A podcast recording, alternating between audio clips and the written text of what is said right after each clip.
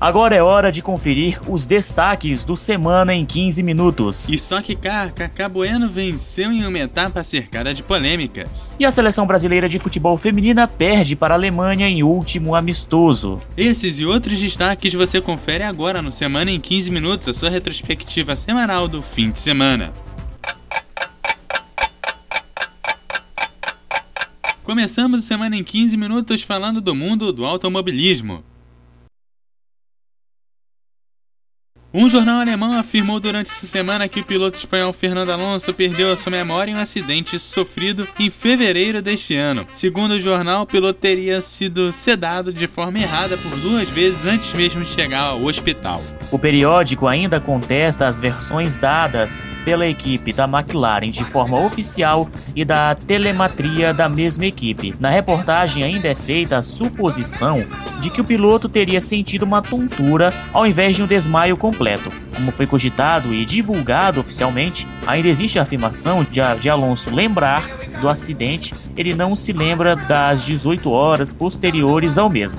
Kaká Bueno venceu no domingo passado a primeira etapa da Stock Car, que foi cercada de polêmicas. O piloto fez uma grande corrida com uma ótima estratégia e desbancou o pole position Max Wilson. Porém, este não foi o único foco do fim de semana, pois mesmo com a vitória, o piloto só pôde comemorar depois de uma grande confusão envolvendo a direção da prova. O problema se iniciou pois, me... pois a mesma pessoa que tinha a placa de última volta também tinha a bandeira quadriculada, e para piorar, a bandeira foi dada atrasada, somente para o terceiro colocado ao maior estilo Pelé em 2002. Após a prova, o piloto foi atrás da direção de prova e agravou ainda mais a confusão.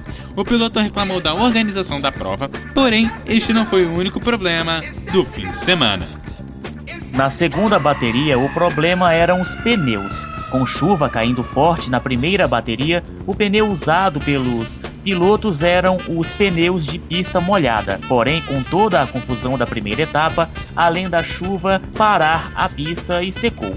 O problema não é pelo regulamento. Não pode haver trocas de pneus de uma corrida para outra, mas caso o piloto tenha problemas e não complete a primeira bateria, ele poderia fazer o troca desses pneus sem problemas, o que gerou outro problema para a direção de prova, que usou um artigo que dizia que somente poderia haver trocas de pneus na janela de ajustes, inexistentes neste fim de semana ou em caso de alteração de tempo que em automobilismo lê-se do seco para o molhado. No fim, pilotos indo em massa para os boxes ainda na primeira volta e alguns sendo eliminados na primeira corrida. Nesta etapa, o piloto que levou a melhor foi o Tuca Rocha, Sérgio Jimenez e Atila Abreu. Agora, Eduardo, foi uma prova disputada, não é? Em todos os sentidos, né? Dentro e internamente, não é verdade? É, o maior problema é, da primeira corrida foi não só algumas pessoas correrem o risco de serem atropeladas pelo Cacá Bueno e pelo segundo colocado, que agora realmente me fugiu o nome, mas assim, o Cacá Bueno, ele estava sendo atacado no fim da prova. Então, a bandeira quadriculada ficaram dois pilotos perdidos disputando ainda em pista sem saber se a corrida tinha realmente acabado ou não. É bem parecido com o que realmente aconteceu com o Pelé em 2002. Problema grave, o Cacá Bueno, com a emoção da prova, chegou a brigar com a direção de prova na frente da câmera da TV, que acabou sendo retirada no meio do caminho. E pelo rádio, que acabou sendo divulgado depois, percebeu-se o quanto que o Bueno estava irritado com a situação. Assim, é um desrespeito ao piloto. Falta da bandeira quadriculada ali no fim da pista. Mas veja, são seres humanos, seres humanos erram. E assim, qualquer distração que, que foi que apareceu nas imagens, a pessoa da bandeira quadriculada acabou sendo distraída na hora da bandeira quadriculada, né? Você acaba errando, às vezes sem querer. E, assim, são pessoas que não recebem nada para estar tá ali né? São pessoas que fazem pelo amor ao esporte e acaba cometendo um erro é, relativamente grave numa corrida, mas que às vezes não é nem culpa da pessoa que tá ali segurando a bandeira. Bom, é esperar para ver cenas dos próximos capítulos. Agora, quem acha que o futebol é o esporte mais procurado para ser assistido nas Olimpíadas de 2016 se enganou. Depois de uma semana ser anunciados os ingressos para os Jogos Olímpicos e Paralímpicos Rio 2016, a organização do evento já contabiliza 1,2 milhões de solicitações de entradas. Ao todo, estão disponíveis 700 sessões de competições e 42 esportes de diversas modalidades. E o vôlei, Eduardo, é a modalidade mais procurada entre os esportes, deixando o futebol em segundo na lista. Rio de Janeiro foi o estado com o maior número de solicitações, seguido por São Paulo e Brasília. Os pedidos de ingressos devem ser feitos no portal oficial dos jogos, submetidos até o dia 30 de abril, o que habilita o torcedor a participar do primeiro sorteio. O resultado sai em junho. Quem não se inscrever nesta etapa só vai poder participar da compra online a partir de outubro. Os brasileiros vão ter direito a 70% dos 7,5 milhões de bilhetes disponíveis. Os 10 esportes mais procurados até o momento são em primeiro lugar está o vôlei, em segundo está o futebol, em terceiro basquete, quarto ginástica artística, quinto natação, o sexto esporte mais procurado é o atletismo, o sétimo é o tênis, o oitavo é o vôlei de praia, o nono esporte mais procurado é o judô e em décimo está o handebol como esporte mais procurado entre o público que quer acompanhar os Jogos Olímpicos de 2016. Agora, Eduardo, na, nos bastidores aqui da gravação, nós tínhamos. Você tinha comentado comigo que faltou aquele hockey no gelo, não é verdade? Que o mais barato estava 13 reais, não é verdade? É o hockey sobre a grama, né? Pra... Ah, é verdade, hockey sobre a grama, obrigado. Bom, o hockey sobre a grama é 20 reais, muito bacana. Eu tentei comprar, tentei não, né? É, tô participando aí do sorteio e selecionei algumas sessões do hockey sobre a grama, apesar de eu não ser muito familiarizado pelo esporte. Mas, cara, 20 reais podendo assistir dois jogos, né? Eu me inscrevi para algumas sessões, porque, assim, se eu conseguir uma, eu já vou ficar feliz e eu vou dizer que eu fui a um evento dos Jogos Olímpicos, né? Tentei para outros, mas eu fiquei triste com uma coisa, Glauber. Eu vou ter que assistir no teto pagando a minha entrada. No teto, a imagem, geralmente a imagem no teto não é muito boa. É, são os ingressos mais baratos que têm direito à meia entrada. É o caso do hockey sobre a grama. Mas sabe qual é a diferença do hockey sobre a grama de um tênis com meia entrada e um esportes como natação e patinação e patinação não há ginástica artística, a diferença é que o hockey sobre a grama você pega os jogos das primeiras fases e você tem condições de assistir grudado com os jogadores. No tênis, você não pega as quadras principais, você pega quadras de 3 a 9. E você pode assistir em ótimos lugares perto da quadra. Ah, não é o jogo, o jogo principal. Glauberson, ouvintes, já dizendo, não é o jogo principal. Sim, não é? Mas poxa, você vai me dizer que em 7 quadras, que é das quadras 3 a 9, ou seja, 3, 4, 5, 6, 7, 8 e 9, você não vai conseguir acertar um jogo decente? Agora, ginástica artística você tem que ficar lá no teto e você só tem direito a meia entrada no ingresso mais barato, que é no teto. Eu acho isso um pouco de vergonha é preferível não ter a meia entrada e pelo menos fazer algo decente do que você colocar o cara que tem direito à meia entrada simplesmente nos piores lugares. Vou colocar a exceção, idosos com mais de 60 anos, porque aí realmente seria sacanagem botar o cara pra ver lá no teto, né? Ah, é verdade, com certeza, seria uma sacanagem. Agora, Eduardo, cá entre nós, assim como o hockey sobre a grama, né? O hockey sobre, sobre a grama e outros esportes não tão populares devem entrar nesta lista a partir do momento que todos os esportes que citamos aqui, o vôlei, futebol, basquete, ginástica artística, natação, atletismo, tênis, vôlei de praia, judô e handebol estiverem já com as vagas totalmente lotadas, quando a, as procuras de ingressos para esses jogos já tiverem esgotadas. Então os esportes que são acredito eu, mais baratos, né, como é o caso do hockey sobre a grama, com, podem começar a ter uma procura maior. Essa é a minha visão de, de comentarista esportivo. Né? É, vou só ressaltar o tênis, que os ingressos mais baratos são o dobro do hockey sobre a grama, 40 reais com a meia entrada, que também conta também. Eu acho que dependendo do, do jogo do tênis, está 35, mas aí eu não vou confirmar aqui, porque aí só realmente olhando lá. Ainda falando de esportes olímpicos, vamos falar de natação, da qual o nadador Felipe Lima fez 100 metros peito e já soma índices para o Mundial. Felipe Lima foi medalha de bronze nos 100 metros peito no Mundial de Natação de 2013 realizado em Barcelona.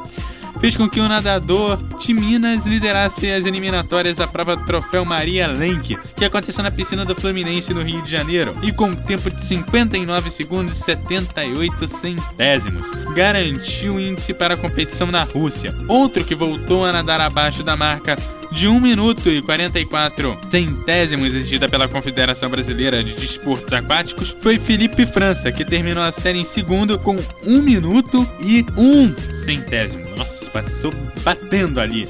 Ele já tinha 1 minuto. Nossa, 1 minuto e 43 centésimos grudada na marca de corte no torneio Open do ano passado. Não muito atrás, Felipe França anotou o sexto melhor tempo do mundo no ano, segundo nadador do Corinthians, uma marca que superou o esperado para a eliminatória. De acordo com os critérios do CBDA, os dois melhores tempos abaixo dos índices nas seletivas, Troféu Open e Troféu Maria Lenk, garantem vaga em Kazan. Os resultados também vão servir de base para a definição dos 16 atletas que vão compor a seleção brasileira para os Jogos Pan-Americanos de Toronto, que vai acontecer em julho.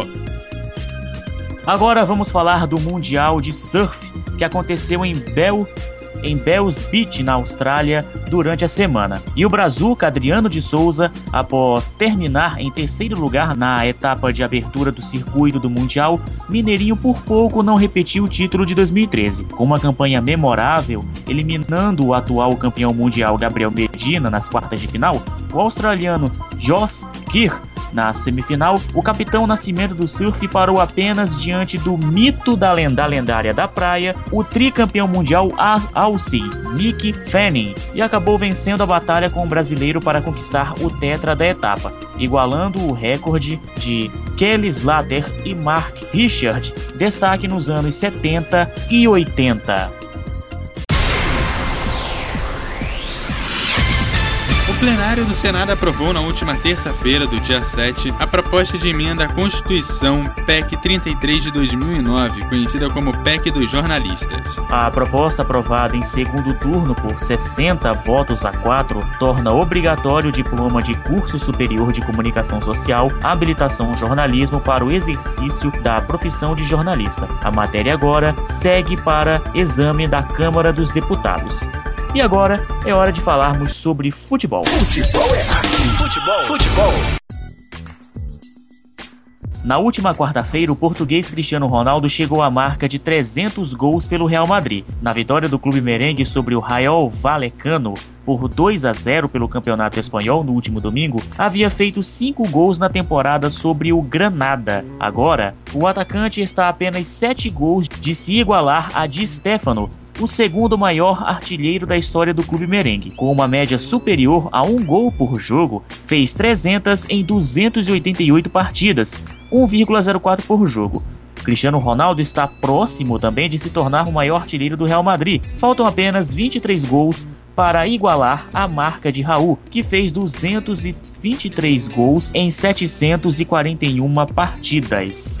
A última quarta-feira foi marcada por decisões em alguns campeonatos estaduais pelo Brasil. O Botafogo venceu Macaé por 1 a 0 em jogo realizado no Engenhão pelo Campeonato Carioca. Elvis fez o único gol da partida, mas precisou secar o Flamengo para ficar com o título da competição. Falando em Flamengo, o Rubro Negro ficou no empate em 0 a 0 com Nova Iguaçu e Fluminense venceu no sufoco por 2 a 1 Madureira. Portanto, os resultados ficaram Botafogo 1 Macaé 0, Flamengo 0, Nova Iguaçu 0, Fluminense 2, Madureira 1 e Vasco 4 a 1 no Volta Redonda.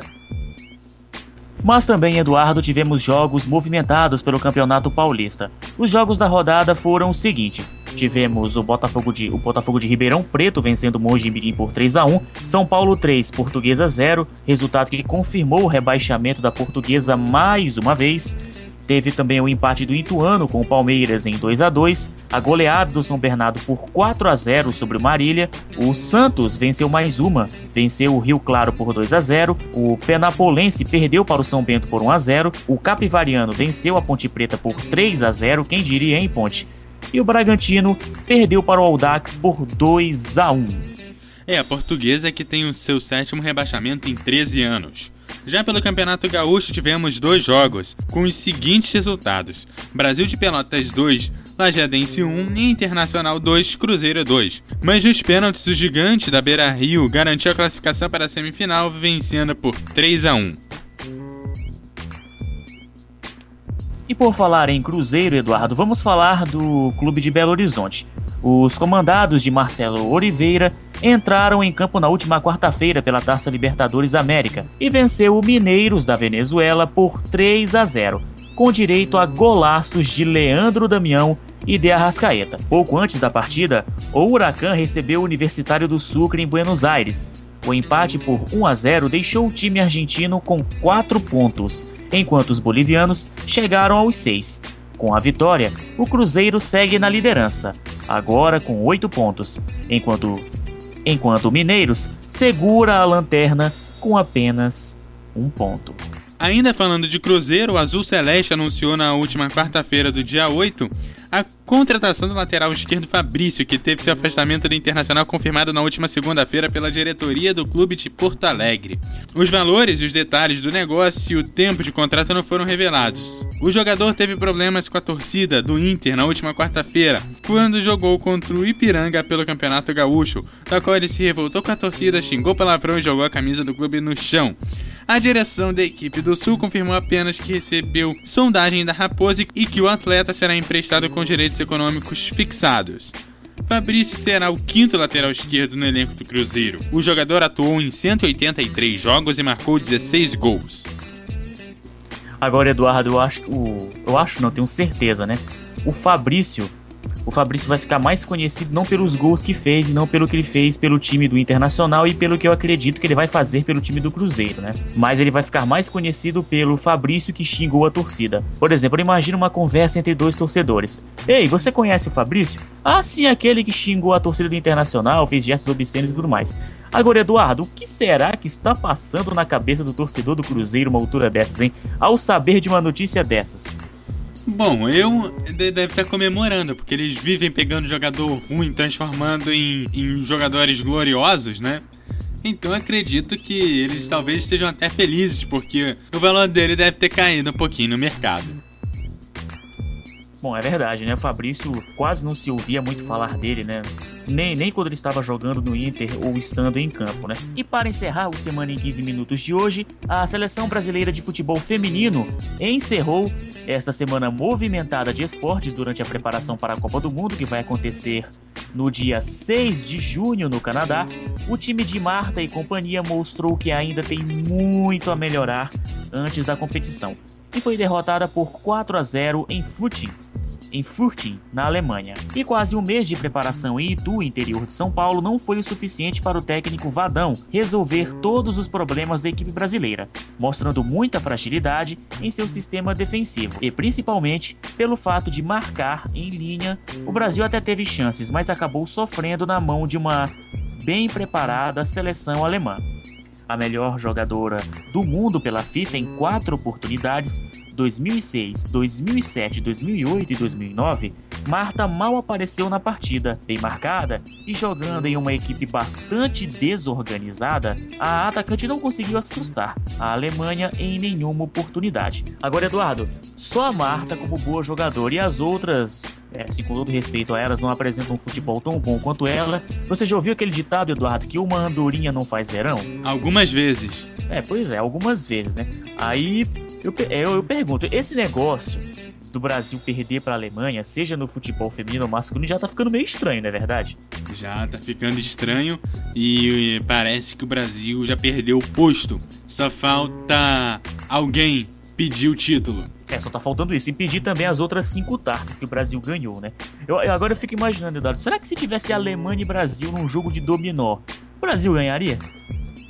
É, eu só espero que não, né? Porque perder até no paro ímpar para a Alemanha, meu Deus do céu, viu? Bom, enquanto a gente vai apanhando da Alemanha, a gente vai ficando por aqui. O Semana em 15 Minutos teve a apresentação de Glauberson Ribeiro e Eduardo Couto. Voltamos na próxima semana sem tomar gols da Alemanha com a sua retrospectiva semanal dos fins de semana. Continue aqui na sua rádio favorita.